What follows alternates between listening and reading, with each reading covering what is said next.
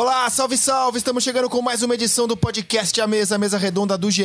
Comigo, André Rizek, com Paulo Vinícius Coelho, com Alexandre Losetti. Numa rodada em que o trabalho dos treinadores é o ponto principal de análise das mesas redondas, dos podcasts, pelo que eu tenho visto por aí. Abel Ferreira acerta no sábado ao levar oito reservas para o jogo contra o Bragantino Dorival Júnior acerta no domingo de manhã, quando tem a chance de reduzir a vantagem do Palmeiras a cinco pontos, acerta em levar um Flamengo misto para enfrentar o Ceará. Vitor Pereira acerta ao fazer as eh, novidades, as mexidas que fez no segundo tempo, ele diz que não faz milagre, que o elenco é que não é tão forte. Rogério Ceni também levou um time reserva do São Paulo para o jogo contra o Cuiabá, mas principalmente na parte de cima da tabela. O trabalho dos senadores está sendo muito debatido e será aqui também no podcast A Mesa. Tudo bom, PVC? Tudo certo, Rizek, tudo bem, Losetti? A parte jogar em reservas ou titulares, qualquer Flamengo tinha que vencer o Ceará no domingo de manhã. Olha, bom ponto. Quer dizer, o PVC acrescenta uma questão aqui fundamental. Não é só uma questão de escalação, é uma questão de atuação. Losete, tudo bem, meu velho? Fala, Rizek, tudo bem? Um abraço para você, um abraço, um abraço para o PVC. Eu entendo muito mais a escolha do Abel Ferreira do que a escolha do Dorival. É, pela sequência e principalmente pelo que aconteceu na semana de Libertadores. Não vejo sentido no Flamengo usar o seu time titular contra o Vélez no Maracanã, já tendo a vaga assegurada, porque a vaga está assegurada depois do 4 a 0 na Argentina. O Palmeiras vai sofrer mais contra o Atlético Paranaense. O Palmeiras tem uma sequência maior de jogos com seu time titular. O Palmeiras precisava descansar alguns dos seus jogadores para poder desempenhar o melhor possível contra o Atlético. A escolha do Dorival eu ainda não consigo compreender, como não compreendi no duelo contra o Palmeiras. Na sexta-feira gravamos aqui o podcast falar depois do jogo é muito fácil, né? Então a gente tem essa defesa PVC. Falamos antes é, no podcast de sexta que entendíamos que o Palmeiras deveria levar a força máxima para esse jogo, porque como o rendimento do Palmeiras não está no seu melhor momento é, nessa fase, ver a sua vantagem diminuir em relação ao Flamengo poderia ser psicologicamente um problema. E ela poderia ser conjugada ainda com o jogo de amanhã, que é tudo pode acontecer. O Atlético Paranaense pode perfeitamente eliminar o Palmeiras. Então, ver a sua vantagem é, ser reduzida contra um time que vem atropelando todo mundo não seria nada bom para o Palmeiras. Aí o Palmeiras sábado joga, é, arranca o empate, sai perdendo de 2 a 0 e arranca o empate contra o Bragantino em Bragança. E no domingo, bom, depois do, do resultado do Palmeiras, houve uma euforia pré-jogo contra o Ceará. O Flamengo vai reduzir a diferença a cinco pontos se ganhar e parecia muito provável. Há uma lição também: não se ganha jogo de véspera no Campeonato Brasileiro. Times como o Ceará, que já derrotou inclusive o Palmeiras no Allianz Parque na primeira rodada, podem ir na casa de rivais mais fortes e tirar pontos, ganhar, empatar. Mas a gente tomou uma surpresa, né? Ao ver a escalação inicial do Flamengo, principalmente depois do empate. O Flamengo tinha essa vantagem, ele jogava depois do Palmeiras. Então ele podia tomar suas decisões já depois do Palmeiras. E aí eu confesso, eu fiquei muito surpreso em ver que o Flamengo não entrava contra o Ceará com a sua força máxima. É, eu tinha dúvida, a gente falou no sábado, falei sobre a questão do Davi Luiz, que eu achava que jogaria, mas que não tinha certeza, porque podia ter a questão das enzimas, pela hepatite, ele podia ser poupado. E eu não tinha certeza do que ele ia fazer, se fazer um time titular, se fazer um time, enfim, parece que vai jogar com um time titular absoluto, mas não é necessariamente assim. Eu acho que a gente está a gente tá tratando de certezas absolutas desde 2018. É uma certeza absoluta que misturar o time, jogar com reservas, dá resultado para ganhar o brasileiro com as reservas. Filipão 2018. Ah, descanso? Não, mas há uma certeza absoluta. Se você colocar a sua força máxima, você tem não. mais chance de ganhar o jogo. Não, tudo bem. Quando o Filipão ganhou o título de 2018, parecia que a receita dele estava certa de mesclar e descansar e conseguir o resultado de ganhar o brasileiro. Porque ele ganhou o brasileiro, é um exagero dizer assim, mas ele ganhou o brasileiro com um banguzinho. Não foi bem, não foi exatamente isso, mas foi por aí. Aí em 2019 a certeza absoluta mudou. Descanso, descanso, descanso na quinta, na sexta, no sábado, no domingo corre. Não era assim que dizia o Jorge Jesus? Exato. E aí ficou a certeza absoluta de que você não precisa poupar ninguém e vai ganhar o campeonato escalando sempre os mesmos jogadores. Sendo que o Jorge Jesus perdeu o Campeonato Português de 2013 sob a acusação de ter desgastado demais os jogadores do Benfica com Liga Europa e Campeonato Português e perdeu o Campeonato Português estava ganho com os, com os titulares.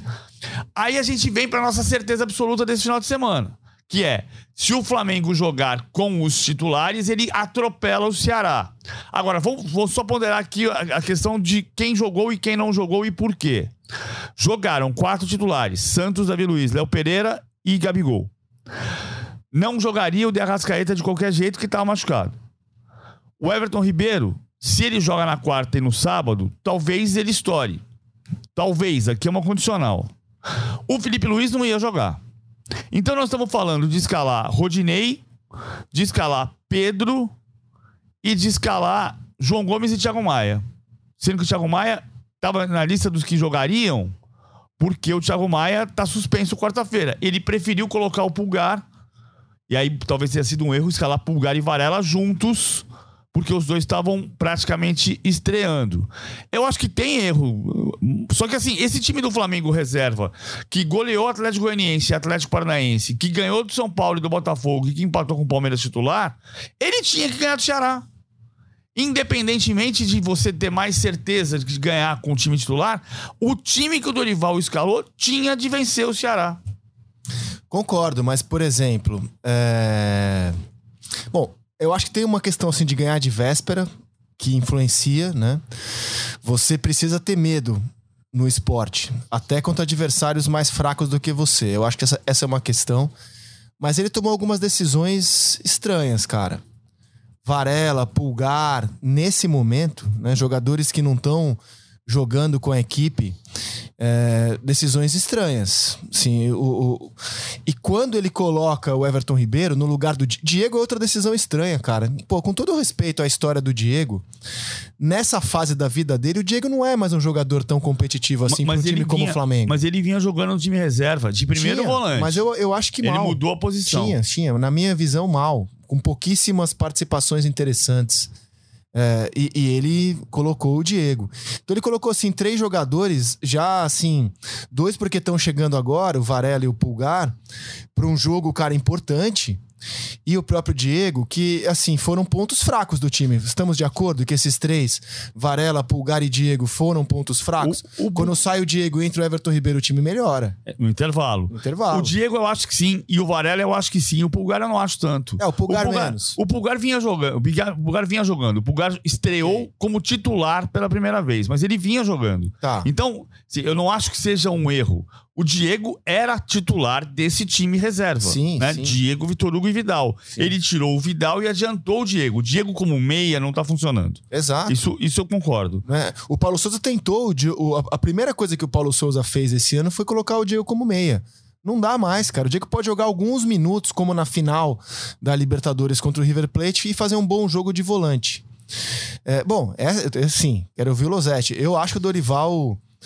É, Concordo que até com o time que ele entrou, o Flamengo poderia ter jogado melhor, deveria ter jogado melhor. Mas eu acho que ele perdeu uma chance preciosa, cara. Aliás, não só ele, né? Essa é uma rodada em que quando o Palmeiras começa o jogo é, contra o Bragantino e aí ele empata, se você olhar os perseguidores dele, é, todo mundo do G5 perdeu. O Fluminense perdeu, perdeu ponto. O Fluminense perdeu, o Corinthians e Inter empataram, o Flamengo empatou. O Atlético Paranaense, que é o sexto colocado, ganhou e se igualou em pontos a Corinthians, a Fluminense é... e a Inter. Mas assim, os perseguidores mais próximos do Palmeiras, quando começa a rodada e o Palmeiras oferece a chance para eles, eles não aproveitam. Mas aí, Losete, seguindo na escalação do Flamengo aqui, no, no domingo de manhã.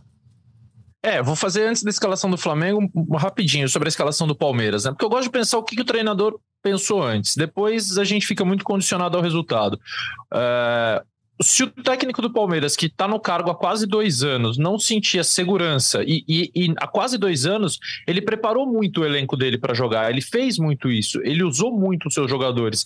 Se ele não tiver segurança de, numa única vez, nesse período de duas semanas para cá e daqui a três semanas, porque se o Palmeiras for a final da Libertadores, é, essa vai ser a última vez que ele vai precisar poupar num fim de semana para jogar no meio de semana. É, de usar os seus reservas contra um adversário que não venceu nenhum jogo no mês de agosto, que vem numa fase terrível de desempenho e de resultados, que é o Bragantino, até melhorando um pouco o nível do seu desempenho, mas ainda não conseguindo ganhar os jogos. Para mim é muito mais compreensível, e com sete pontos à frente no campeonato, é muito mais compreensível a decisão do Abel, tendo perdido o jogo do Atlético Paranaense de 1 a 0. O que passa da escalação do Flamengo para mim é evidente que se você coloca os seus titulares, você tem mais chance de ganhar. Você podia até ter perdido para o Ceará com os titulares, porque ninguém sabe o que vai acontecer. A questão é o que se pensa antes do jogo. É, me passa um certo desdém pelo Campeonato Brasileiro que eu não consigo entender. A esse ponto da temporada, seria espetacular. O Flamengo está na final da Libertadores, a não ser que o Flamengo decida não jogar contra o Vélez, ele está na final da Libertadores. É, seria espetacular para o Flamengo, para consolidar essa recuperação, para consolidar a formação deste elenco, é, também conseguir disputar o título brasileiro até o final. E não acho que tenha sido só uma, uma, uma sensação de que ah, nós podemos ganhar do Ceará contra o time reserva, porque ele escalou o time reserva contra o Palmeiras também. E, e, certamente ele não pensou, ah, nós vamos botar o time reserva e vamos ganhar do Palmeiras. A mensagem é de fato de um certo desdém pelo Campeonato Brasileiro, que não é só o Flamengo que tem, que o Grêmio teve durante tantas temporadas com o Renato Gaúcho fazendo ótimo papel nas Copas e abrindo mão completamente do Campeonato Brasileiro. E, e, aí eu lamento, porque eu acho que a liga precisa ser fortalecida. A liga nacional, não a liga que vai se formar dos clubes, mas o, o campeonato de pontos corridos, ele precisa ser fortalecido. Ele é o nosso principal produto pode até os clubes se encararem de outra forma por uma série de razões financeiras e, e, e de pressão, etc. Mas é, é, eu, eu me incomodo com, com essa decisão, porque eu acho que o Flamengo não precisava. Se eu não me engano, a última vez que o time titular do Flamengo jogou o Campeonato Brasileiro foi dia 24 de julho contra o Havaí. Uh, são seis partidas desde então. Naquele dia jogaram Santos, Mateuzinho, Fabrício Bruno, Pablo e Ayrton Lucas, ou seja, não era o time inteiro titular, mas daí para frente tinha Diego, João Gomes, Everton Ribeiro, Rascaeta, Gabriel e Pedro, ou seja, os quatro é, na frente, mais o João Gomes a, estavam em campo. A defesa reserva e o ataque titular. É, exatamente. Então, é, de lá para cá, o Flamengo foi em julho, quer dizer, passou um mês, foram seis semanas, seis rodadas de campeonato em que o Flamengo não usou a grande parte, a grande maioria dos seus jogadores em duas partidas consecutivas. Será que nem mesmo o Felipe Luiz poderia fisicamente fazer isso uma semana? Não precisa fazer isso daqui até o fim do campeonato, porque os jogos de Copa vão continuar. A Copa do Brasil, provavelmente o Flamengo vai à final. Mas eu acho que esses jogos têm um senso de urgência que o Flamengo não, não entendeu, ou entendeu e preferiu entender de maneira é. diferente. Olha, é urgente, mas a gente não faz muita questão. Eu acho que Felipe Luiz e Arrascaeta não iam jogar. Aí o Felipe Luiz. Ele... É, o Arrascaeta tem um não, problema médico, é, né? É, diferente. Então, e o Felipe Luiz é a questão de, de preservar o jogador para os momentos da, decisivos da temporada aos 37 anos. E não era. Vamos combinar que o Ayrton Lucas não é um problema. Você trocar o não, Felipe Luiz. Não, mas ele não precisava Lucas, jogar quarta, PVC. eu é sei, ponto. eu sei, eu sei disso. Podia jogar ontem e não jogar quarta. Não, mas ele ia jogar de quarta para domingo, você corre um risco maior com um jogador de 37 anos. O Ayrton Lucas não é o problema. O problema, o problema central está em outros. O problema central está em Rodinei, Rodinei, Thiago Maia, João Gomes e Pedro. Nós estamos falando desses quatro jogadores. É, é esse ponto. Rodinei, Thiago Maia, uh, Everton Ribeiro, perdão, Everton Ribeiro, João Gomes e Pedro. Esses cinco jogadores. É, é aqui que está o X da questão. Ainda assim, você coloca o Everton Ribeiro com, aos 45 e o Pedro aos 45 no intervalo, e em sete minutos o time empata o jogo. Por isso que eu volto para a questão. O time que jogou contra o Ceará tinha que ganhar o jogo. Ele tinha obrigação de ganhar o jogo. O, o, é, é, é, importante ponderar. O Vidal também começou no banco, né? Porque o Vidal vai jogar quarta-feira. Sim. É, e o Vidal tem 37 anos. Sim. É, é esse o ponto do Vidal. O... Mas se você tem o João Gomes e o Thiago Maia, nós estamos discutindo os titulares, né? Porque o time titular tem Thiago Maia, João Gomes, Everton Ribeiro e Arrascaeta. Você pode ter o Vidal no time? Pode, mas a gente tá falando de um jogador que ele foi tirado do time reserva. Sim. Então, por isso que eu vou voltar. O, o X da questão são cinco jogadores: Rodinei, Thiago Maia, João Gomes, Everton Ribeiro e Pedro. São esses cinco que ficaram fora. Ah, É importante, claro que é. Com os cinco desde o início podia ganhar o jogo, podia ganhar o jogo. É uma certeza de que ia ganhar? Não é certeza, mas acho que ganharia o jogo. Mas esses cinco, esses cinco, ah, não, o Thiago Maia não entrou. Mas o Everton Ribeiro, o Pedro e o Gabigol juntos jogaram 38 minutos. Jogaram o Com um jogador a mais, inclusive. Com um jogador a mais. O que aumenta muito a incompetência do Flamengo e o problema da atuação. Agora, só pegando no ponto do, do Losetti, do desprezo ao Campeonato Brasileiro, é, também é algo que me impacta, cara.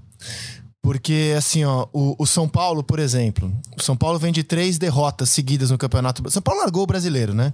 São Paulo decidiu que a vida dele é a Copa Sul-Americana e o brasileiro é só ficar na Série A. Eu acho isso inaceitável, porque assim, o São Paulo tinha obrigação de fazer o Campeonato Brasileiro melhor.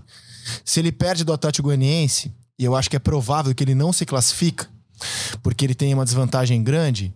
E aí vai ser o que o Campeonato Brasileiro? Convocar a torcida para mais uma vez lotar o Morumbi e brigar contra o rebaixamento de novo? Vai ser de novo esse pedido? Eu acho que sim. É um campeonato brasileiro indigente do São Paulo e o São Paulo não poderia se dar esse luxo de abandonar o campeonato brasileiro como ele abandona. É um campeonato muito nobre para ser abandonado.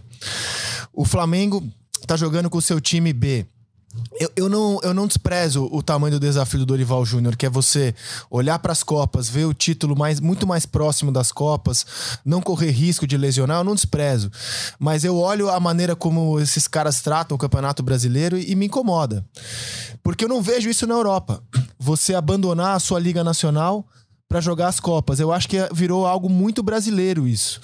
Você tratar o Campeonato Brasileiro como é, um, algo de segunda linha mesmo e, e passar a investir nas Copas. É, é uma visão Renato Gaúcho que tá difundida aqui, cara. Eu acho, eu acho legal. Se eu fosse dirigente, eu não deixaria no meu clube isso, confesso. Eu, eu acho que é uma inversão de valores, Losetti.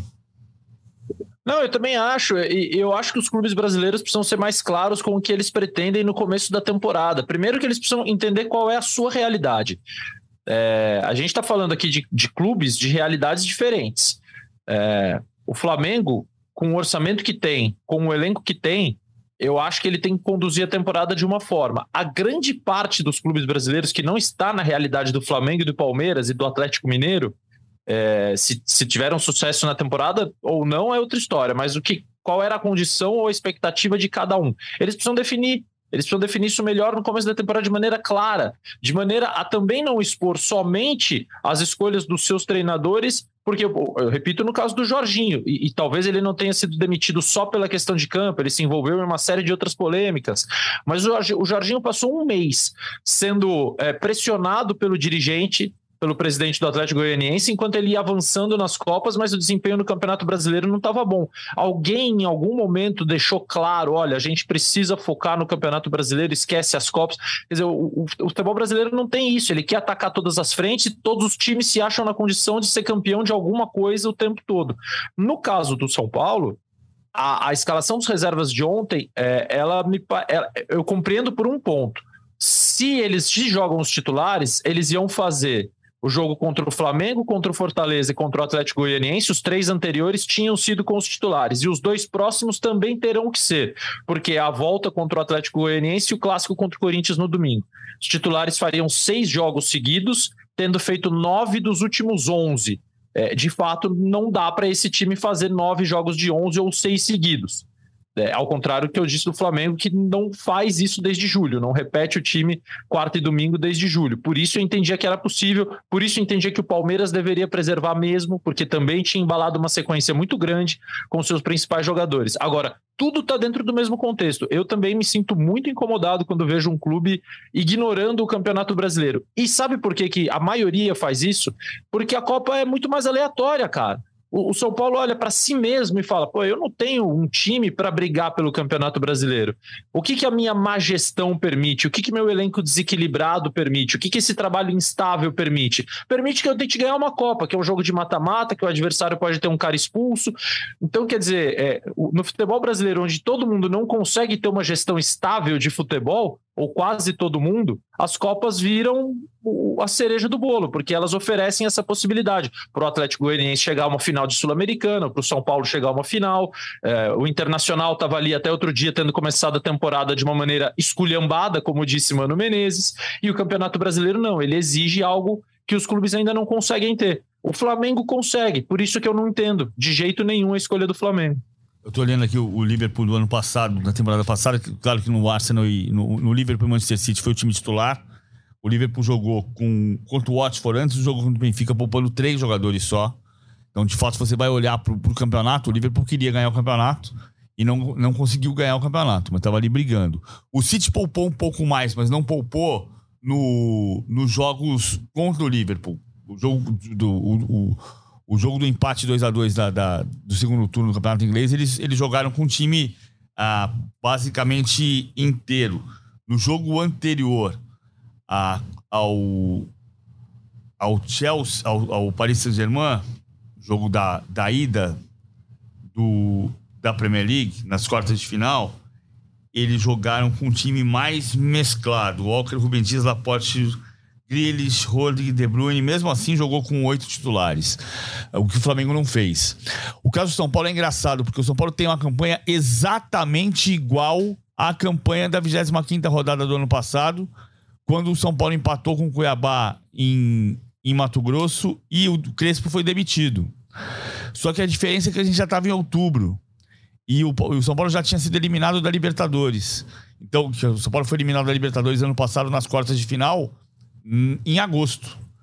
Quando o Crespo chegou na 25ª rodada com seis vitórias, 12 empates e sete derrotas, que é exatamente o retrospecto do Rogério hoje, só que o Crespo tinha saldo positivo e hoje o São Paulo tem saldo negativo. Não, ao contrário. O Crespo tinha saldo negativo e hoje o Rogério tem saldo positivo.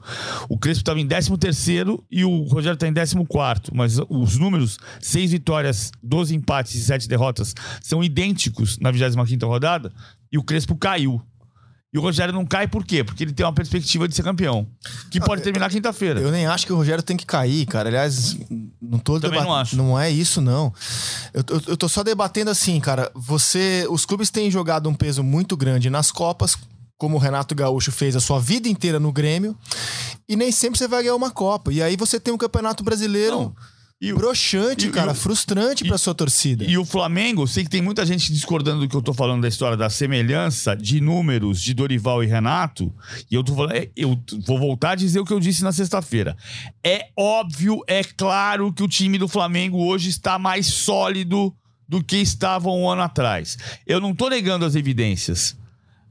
O que eu tô dizendo, por outro lado, é. Você vai cantar evidências aqui, cara? Você não. Já, já fiquei com vontade de ouvir evidências na sua voz. Agora eu vou ficar com essa música na cabeça o resto do dia. Sim. Mas assim, eu não tô negando as evidências, mas o que eu tô dizendo é: o Renato tinha, nesta altura, primeiro jogo das semifinais do ano passado, a impressão era: está tudo bem, o Flamengo está jogando muito bem, o Flamengo tem um ataque avassalador, o Flamengo tem problemas defensivos, mas o Flamengo tem um ataque eh, fantástico, blá. E os números eram muito parecidos. Em 24 jogos, o Renato tinha 18 vitórias, 4 empates e 2 derrotas, e o Dorival tinha 18 vitórias, 2 empates e 4 derrotas. Ou seja, o início do Dorival aqui não foi bom. Verdade. Eu não, repito. Evidentemente, o Flamengo de hoje está melhor do que um ano atrás. Mas o resultado final pode acontecer numa falha, num vacilo. E você perde o título e você transforma um, um, um treinador. O que está acontecendo hoje? Hoje as pessoas estão dizendo assim: ah, agora eu não renovaria mais o contrato do Dorival. Por quê? Porque ele escalou o time reserva contra o Ceará e não ganhou? Não, não. Pois, não, mas tem gente falando. Não, calma, calma. Não, são evidências, vai, já para seguir na, no tema aqui. O São Paulo, beleza, ele pode ser campeão da Sul-Americana, não conquista um título desse tamanho faz 10 anos, né? Então ele vai jogar a década e 90 minutos quinta-feira, mas ele não é o favorito para passar, para mim, pelo menos, pela vantagem que o Atlético Goianiense construiu. Aí você olha o Campeonato Brasileiro, produto mais nobre do ano. São Paulo é 14 são Paulo tá atrás do Fortaleza, do Goiás, do Santos, do América. Do Fluminense. Do próprio Fluminense. Tem do São Paulo a quinta maior folha salarial do país. Tá cinco pontos da zona do rebaixamento. É um campeonato brasileiro indigente, cara. Indigente o do São Paulo. É, bom, vamos entrar agora em outro jogo. entrar no. Pô, foi o jogo tecnicamente melhor da rodada, né? O empate Corinthians e Inter. Foi, né? foi. O Corinthians, o Corinthians melhorou. Agora, é, o, o sincericídio do Vitor Pereira é que muitas vezes não dá, né? Porque eu, eu, tive exatamente a sensação do que ele falou. Então, ele falou uma coisa que é verdade, ou pelo menos é uma verdade para muita gente. Para mim é. Quando é que o Corinthians cai? Quando entra o Cantilho e o Rony. Ele tira o Ramiro e o Juliano e o Corinthians desaba. É, então, mas ele. ele é, bom, assim, ele escalou ontem. Cássio Fagner, Bruno Mendes, Gil Balbuena, Fábio Santos, Fausto Vera, Ramiro, Juliano. No ataque, Gustavo Mosquito, e Roger Guedes. O Corinthians saiu atrás e fez um primeiro tempo muito bom em que ele poderia ter vencido por até mais, virou 2 a 1 um, Roger Guedes perde um gol feito. Primeiro tempo muito bom. No segundo tempo, ele faz algumas alterações por necessidade. Ele tira o Fagner, coloca o Rafael Ramos, Rafael Ramos se machuca e coloca o Bruno Mendes. O time cai, obviamente, sem o Fagner. Ele tira o Ramiro, coloca o Cantígio. E ele tira o, o Juliano, coloca o Rony. Isso com 10 minutos do segundo tempo. O time de desmonta. Desmontou. O time desmonta. Agora, tem as alterações do Mano também que melhoraram o Claro, porque o, o, banco do Inter era também melhor. O Mano coloca Alan Patrick e Edenilson, entre outros. E Alan Patrick e Edenilson são os grandes nomes do segundo tempo. A minha dúvida é se ele precisava tirar o Juliano mesmo para colocar o Rony. Juliano não jogava havia um tempinho. E, e mesmo o Juliano cansado, ele era melhor do que o Rony de ontem. O Rony e o Cantígio destruíram o meio-campo do Corinthians. Impressionante, cara. É, Como eu, eles entraram mal no jogo. Eu acho que tem um lado do Internacional também. Que, assim, o Internacional, eu adoro essa conversa do, de como o Mano tem se relacionado com. Mas você tem informação? O Juliano tinha que sair? Ele ou falou, foi uma escolha do, ele do falou, Vitor Pereira? Ele falou na coletiva, o Vitor Pereira disse na coletiva que ele tirou os dois porque o time já não estava conseguindo pressionar e estava andando para trás, então ele. Porque os dois estavam sem perna. É, ele tirou os dois com 10 minutos do segundo é, tempo. E ele entendeu que eles aguentavam mais três. Assim, não, não aguentariam mais três minutos. Foi nesse cenário que ele, que ele discursou na entrevista coletiva. Ah, tá claro que quando saíram os dois, o time desabou. Eu acho que tem um mérito do Internacional. O Internacional começou bem o jogo, fez o gol com 48 segundos. O Mano faz, escala o time de um jeito particular. Escrevi sobre isso hoje até. Ah, é engraçado como o, Mano diz assim: está mais difícil perceber o sistema tático. Eu acho que ele tem razão, porque os sistemas estão mudando quando você defende, quando você ataca, você sai com três e empurra cinco homens na última linha e você defende no 4-4-2. Como é que o Internacional joga? Você fala assim: ah, o Internacional joga com dois volantes, mas o Johnny joga aberto do lado direito. O Johnny faz a linha de quatro no meio campo do lado direito. Então você começa com a linha de quatro do meio campo do Internacional com Johnny, Gabriel, Depena e Wanderson. Maurício e Alemão. Como é um 4-2-3-1? Para mim é um 4-4-2 e o Maurício joga na, ali perto, circulando um pouco atrás do Alemão. O Wanderson fecha a linha de quatro do lado esquerdo. Vou chegar nas alterações. Fecha a linha de quatro do lado esquerdo. Então ele faz um 4-4-2 que as pessoas não estão escalando assim. Você escala o Internacional Gabriel, Johnny, Depena e, e Maurício. Wanderson e Alemão. Aí você fala, ah, o Inter tá jogando com três volantes. Não tá. O Inter joga com duas linhas de quatro. Aí ele tira, ele, ele, ele quer melhorar o time. O que, que ele faz imediatamente para melhorar o time no intervalo? Coloca o Alan Patrick, cresceu por que, que o. Eu e o Edenilson, né? Os não, dois tomaram conta do jogo. Mas o Edenilson entrou depois. Sim. O Edenilson entrou depois. No primeiro, no, no, primeiro minuto do segundo tempo, ele coloca o Alan Patrick e tira o Depena, que tava com cartão amarelo. Aí o que ele faz? Ele joga o, o Johnny pra dentro e puxa o Maurício pra ponta direita.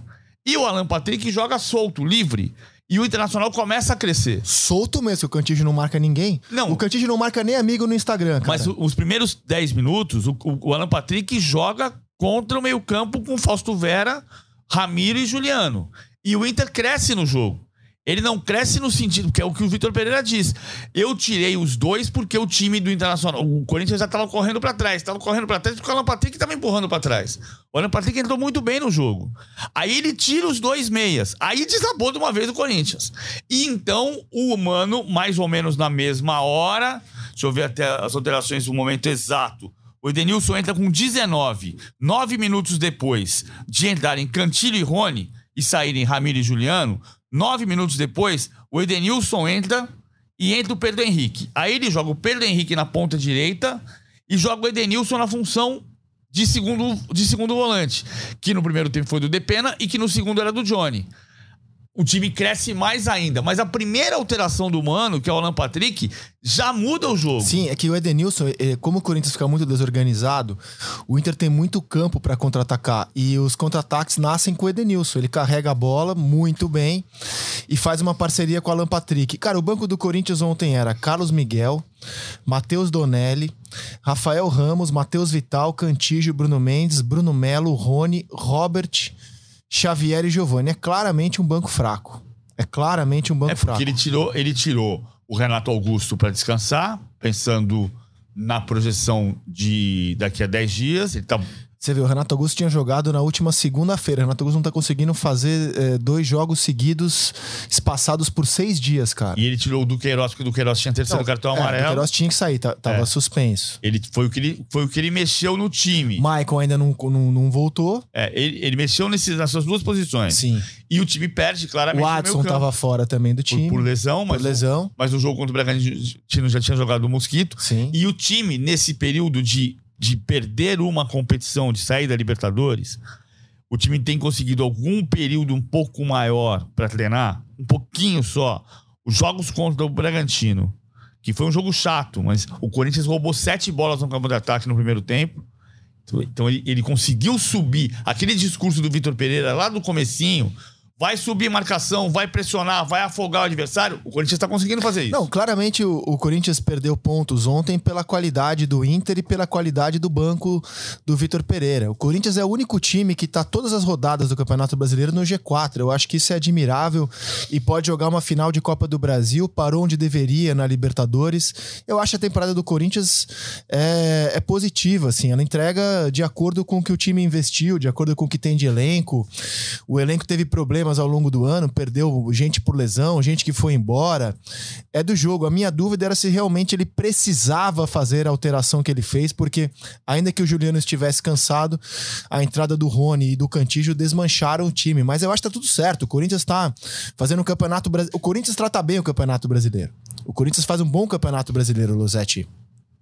Faz, faz sim. Eu, eu tenho reparado, eu tenho uma série de, de times que tem tido muita dificuldade para conseguir jogar sem pressionar a saída de bola do adversário, ou seja, recua o seu bloco, rouba a bola e começa a construir. Essa construção tem sido muito difícil. Tem muitos times que estão condicionados a pressionar na frente para conseguir jogar.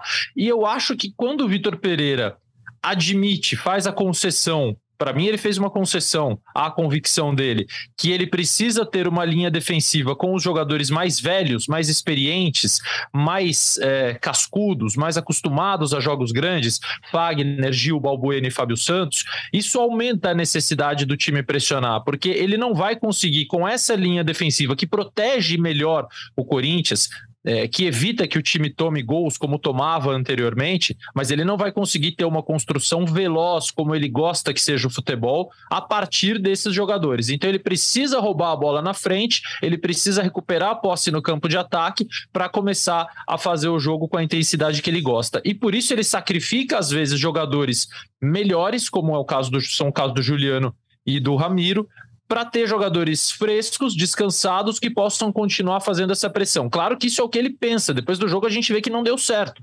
Talvez fosse melhor continuar com alguns jogadores mais desgastados por pelo menos alguns minutos, não até o final do jogo, do que colocar. Mas eu acho que o que ele pensa é isso. Eu estou fazendo uma concessão na minha linha de defesa que eu preciso recuperar a bola na frente. E tem vários outros times que, um pouco mais ou um pouco menos, estão dependentes dessa pressão para jogar vou dar dois exemplos. Um pior, que é o Bragantino, que só conseguiu jogar bem contra o Palmeiras enquanto pressionou. Depois que fez 2 a 0 e trouxe seu time para trás, viu o Palmeiras reserva jogar. É, e o próprio Flamengo é um time que o Dorival bate na tecla da pressão o tempo todo, porque ele sabe que se ele não pressionar, as coisas se complicam mesmo com a quantidade absurda de talento que ele tem. Agora, isso à parte, o Corinthians faz um bom campeonato brasileiro. O Fausto Vera, que teve três é, três, quatro jogos inicialmente oscilantes e, e absolutamente normal, é, tornou-se uma peça importante no time, principalmente quando a gente imagina que ele entrou no lugar do Cantilho, e isso faz a rotação do Corinthians aumentar muito, o ritmo do Corinthians aumentar muito, a pressão que o Vitor Pereira gosta fica muito melhor quando ele está em campo, de preferência junto com o Duqueiroz. É, é um bom campeonato como é o do Inter, né? O Inter também conseguiu montar um time com jogadores é, que eram assim. Se você pegar o time titular do Inter, ele foi se formando de um jeito que é, a gente não sabia se ia dar time. Colocar o Bustos na lateral direita, o Johnny que, que era um 5 um e de repente começa a jogar um pouco mais adiantado ou fazendo essa função defensiva pelo lado direito, como disse o PVC. O Maurício, que era um garoto que oscilava muito, às vezes jogava, às vezes não.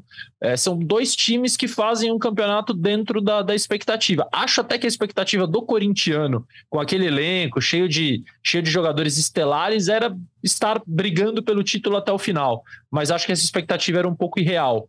É, acho que o Corinthians faz o que deveria fazer no campeonato o, o, Internacional ontem. Se o, Inter, o Corinthians também ficaria.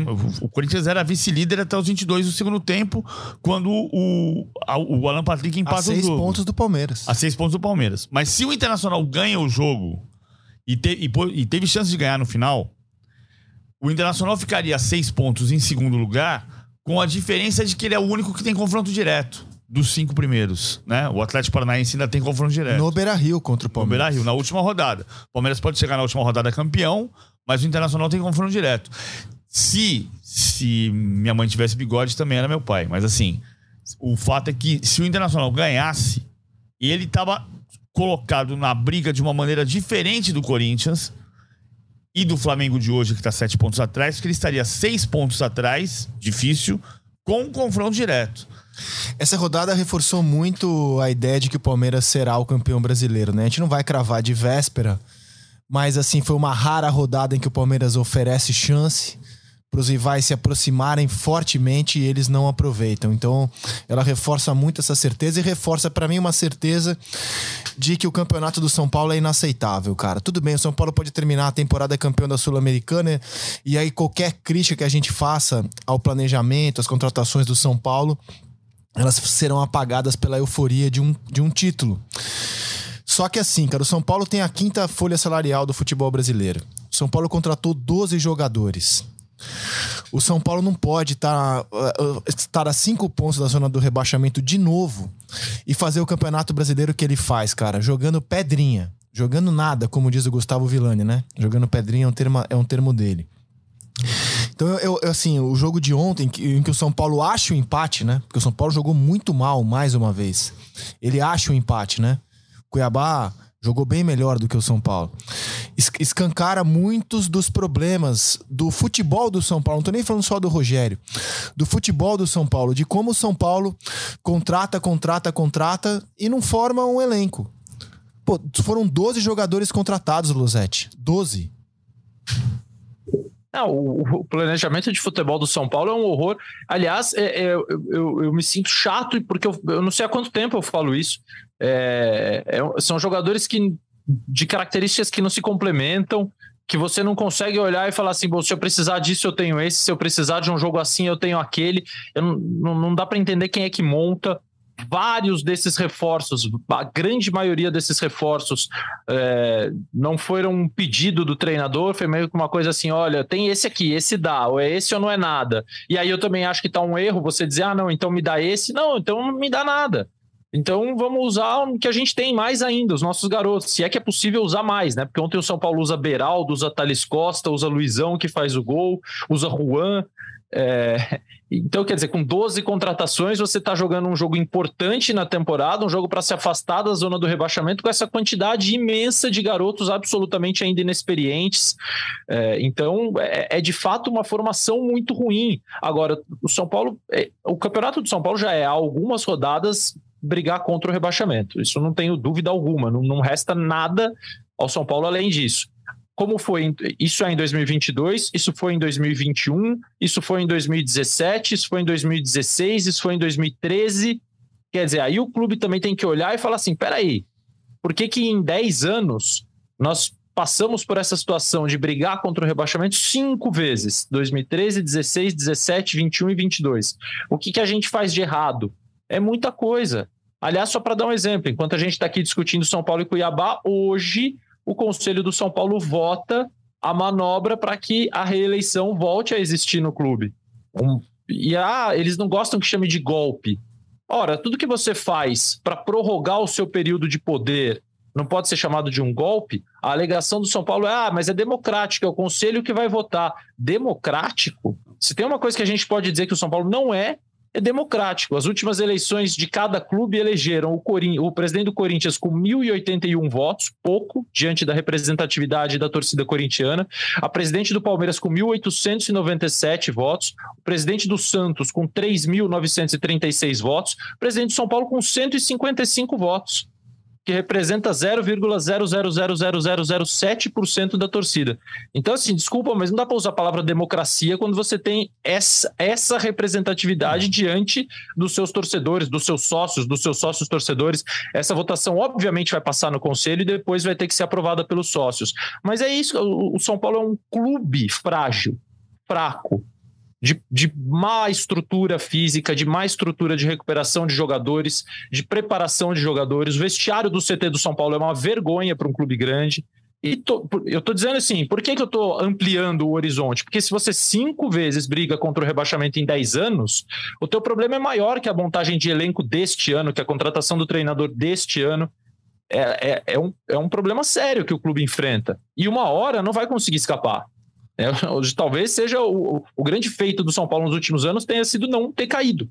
Grande... E, e, isso é bizarro para um clube desse tamanho. A grande questão do São Paulo não é discutir a reeleição, é discutir se vai virar SAF. Daí tem um debate importante daqui porque o São Paulo vai ficar para trás. A gente discutiu nas últimas semanas. É, o, o, vai ficar Mas, mais. Aí, você não precisa. Eu não acho que é obrigatório você virar SAF para não ficar para trás. Depende de você conseguir outras fontes de receita, de arrecadação. Porque assim, a gente tava é, Flamengo e Palmeiras estavam no buraco e com boa gestão eles estão no topo não, hoje. Sim, agora o São Paulo não consegue sair de 400 milhões de reais de receita. Nós estamos falando de metade da receita do Flamengo. Mas tem então, potencial para mais. Tem. Muito mais. Pode, então, você pode ter, criar esse debate dentro do São Paulo. O debate pode chegar à conclusão de que não, não vamos virar SAF. Torcida do São Paulo esse ano dá um show, cara. É o que? É a terceira melhor média de público do ano? Do ano, não é do Brasileirão, né? É a quinta do Brasileirão. É a terceira maior assim, torcida do Brasil. Ainda assim, a quinta do Brasileirão para ver uh, isso aí que o time tá jogando? Não, tá certo. Agora, eu que tô discutindo o debate, da, eu sou muito a favor da reeleição. Mas quando você vota a sua própria reeleição, é uma diferença. É, eu acho o São Paulo criou um trauma da reeleição porque houve o, o golpe do Juvenal que virou terceiro mandato.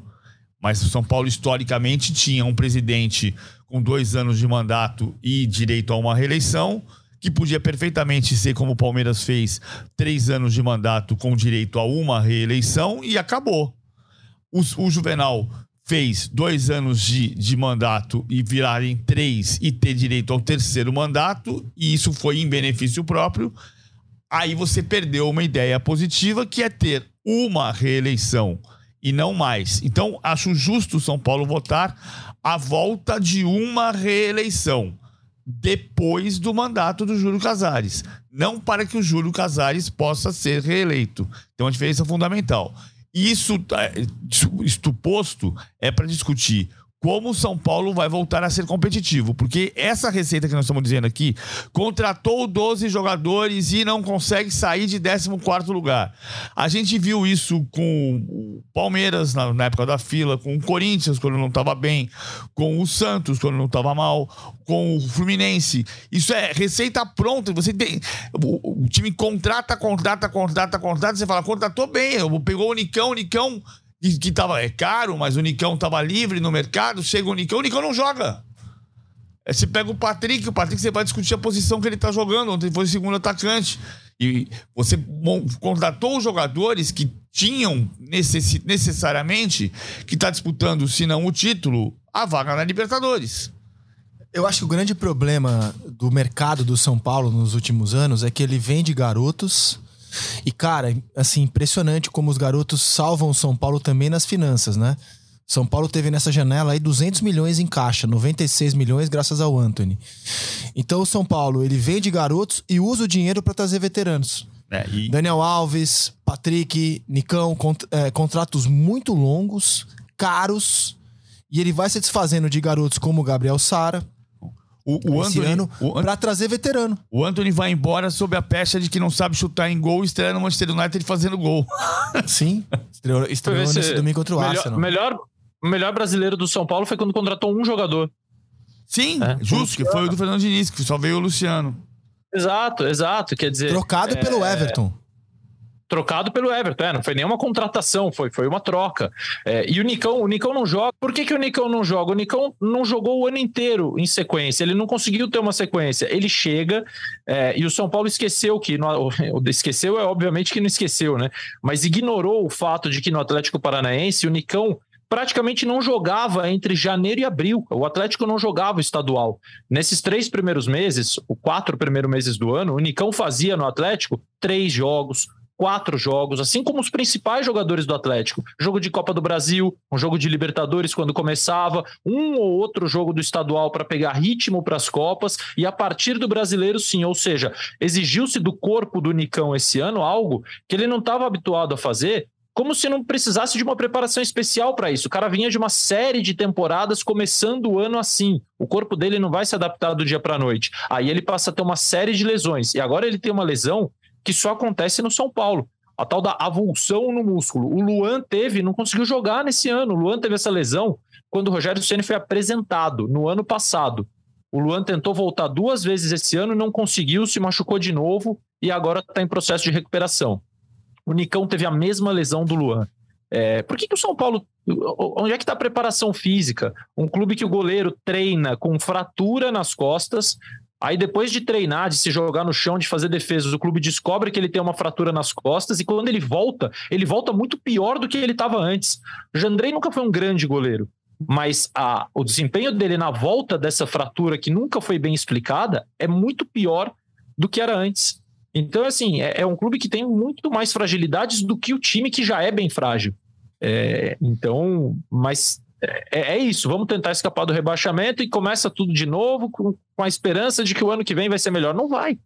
Não vai ser melhor. Pode ganhar a Sul-Americana, como ganhou o Campeonato Paulista no ano passado, mas estruturalmente não vai ser melhor.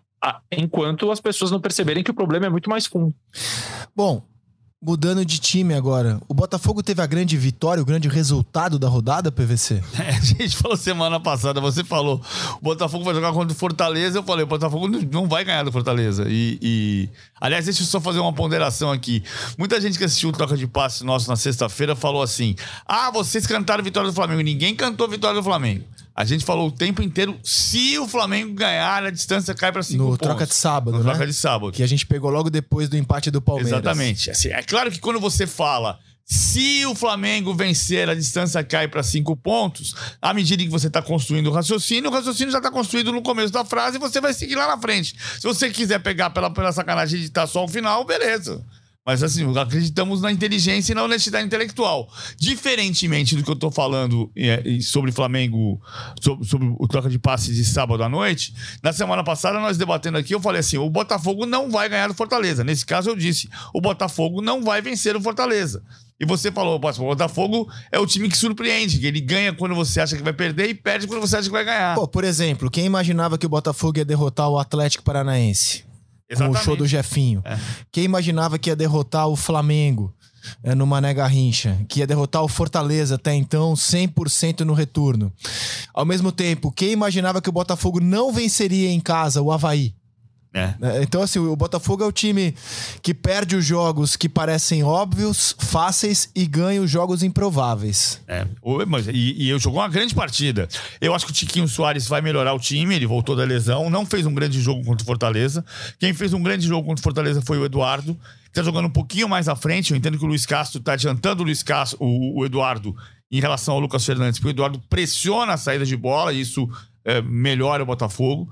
O elenco do Botafogo melhorou e agora precisa formar o time. Que é o que a gente estava dizendo semana passada. Ele está montando o time, o terceiro time do ano, no meio do campeonato. Talvez o fato de ter tido uma semana a mais de treino tenha ajudado o Luiz Castro a acelerar o processo de formação dessa equipe com um elenco que agora é melhor, com Marçal, com Tiquinho Soares, com Eduardo, com Vitor Sá de volta, com o Jefinho titular, o Lucas Fernandes jogando bem. Tá bem. Zeke, diga, Losetti. Eu, eu, eu, eu, vou resumir, cara, porque o meu domingo foi um domingo assim de imersão no Botafogo. Foi muito feliz, cara. Eu, vou resumir. Eu passei o domingo no Rio de Janeiro, de folga, e eu almocei com dois amigos botafoguenses. E, e eu imaginava assim, cara, uma lamentação, o muro das lamentações, né? Porque a rede social é insuportável, né, cara? Eu, eu, vejo a análise de botafoguenses que eu sigo, assim, eu tenho a sensação que o Botafogo vai cair para série D, não é nem para B, não, direto, assim, da A para D. Tamanho o pessimismo, o ranço. Bom, a rede social é chata para tudo, né? Ontem o que tinha de terapeuta analisando se o Justin Bieber estava bem ou não no palco era um negócio impressionante no Rock in Rio. Mas enfim, eu almocei com... Cara, dois botafoguenses esperançosos, eles gostam do time, eles acham o time bom, eles gostam do trabalho do Luiz Castro. Dizem assim, o, o time joga mal, o Luiz Castro poderia fazer mais, mas ele tem que ficar, ele não vai ser demitido porque o John Textor não tá nem aí para pressão, mesmo se o Botafogo cair, o Luiz Castro não cai. Eu falei, gente, vocês estão sendo muito otimistas. Não, não vai cair. E também o, o, Botafogo não vai cair, vai ficar na Série A. O time é bom. Depois eu tive com eles durante o jogo, na quadra de uma escola de samba, que a minha escola, eles vendo o jogo no celular, vibrando com os gols do Botafogo. Cara, é um negócio assim, a rede social é muito chata, cara. A realidade é muito mais bonita. O Botafoguense ontem estava feliz, tava... e depois do jogo, então, os caras tinham certeza que eles vão para Libertadores. Claro que não vão, mas assim, foi, foi um universo, em vez de passar o domingo inteiro vendo esse bando de chatos dizendo esse cara não dá, esse cara tem que sair, esse técnico é ruim. Eu passei o domingo com dois botafoguenses otimistas, esperançosos e felizes, cara. Eu fiquei feliz pela vitória do Botafogo, por eles. E, e comecei até a, a, entender melhor como cada um vê o time do Botafogo, que para mim é um time que não orna, como eu já disse aqui, pegaram um monte de peças soltas, juntaram e demora porque não são jogadores experientes, ou a maioria deles não, não é jogador é, acostumado ao Campeonato Brasileiro, vamos dizer assim, o Marçal é experiente, mas não é acostumado, e é um bom jogador, ótimo jogador, fez um belo gol ontem, mas enfim, foi um domingo de uma imersão botafoguense feliz, cara, eu queria dividir isso. Você. Só fiquei curioso sobre o seguinte: qual a sua análise para a atuação de Justin Bieber, Luzetti? Pô, cara, o, o Justin Bieber, ele, ele, cancelou shows porque ele disse que ele tem problema de saúde mental, né? Então, eu não tenho, eu tenho uma análise para fazer. Eu acho um cara, um artista espetacular, cara, sensacional. Não é o meu, não é a minha preferência, mas o cara é um artista, assim, marcante, né? Ele tem presença, ele tem um monte de hits, ele... Pô, achei o show do cara legal pra caramba. E não foi playback. Agora, todo... Segundo minha. Não, assim, eu, eu, agradeço vocês por responderem, porque eu não saberia dizer duas frases não, sobre o desempenho eu do sei, Justin não, não, é, A análise é assim, ele está nitidamente com problemas. Cara, eu, eu, eu vou fazer uma terapia no Twitter, porque as pessoas conhecem o Justin Bieber, assim, profundamente, entendeu? Que uma loucura, cara. Pô, Losete, eu, eu, eu, sou um, eu tenho esse problema de não fazer análise, cara. Se eu te contratar, é, e isso é um problema lá em casa, assim, a, a, é um problema conjugal, porque a minha esposa acha necessário que eu faça análise, eu nunca fiz, tenho esse defeito. Se eu dizer que eu estou me consultando com você, tudo certo? Você topa ser o meu analista de botequim, Losete? Via rede cara, social, de... será via WhatsApp? De botequim, sim. De rede social, não. Se a gente for no boteco, eu posso até fazer uma análise com você tomando cerveja durante a análise. Agora, na rede social, vendo você numa tela e querendo adivinhar se você tá bem ou mal, eu não, eu não tenho esse talento. Mas uma galera lá tem, não vai faltar terapeuta para você no Twitter. Pronto, cara. meu amor, já tem um analista, não precisamos mais brigar por isso. Alexandre Losetti. Ah, tudo no bem. Boteco. Alexandre Losetti será o meu analista uma vez por mês. A gente vai no boteco e eu serei um homem analisado a partir deste momento. Fico muito feliz.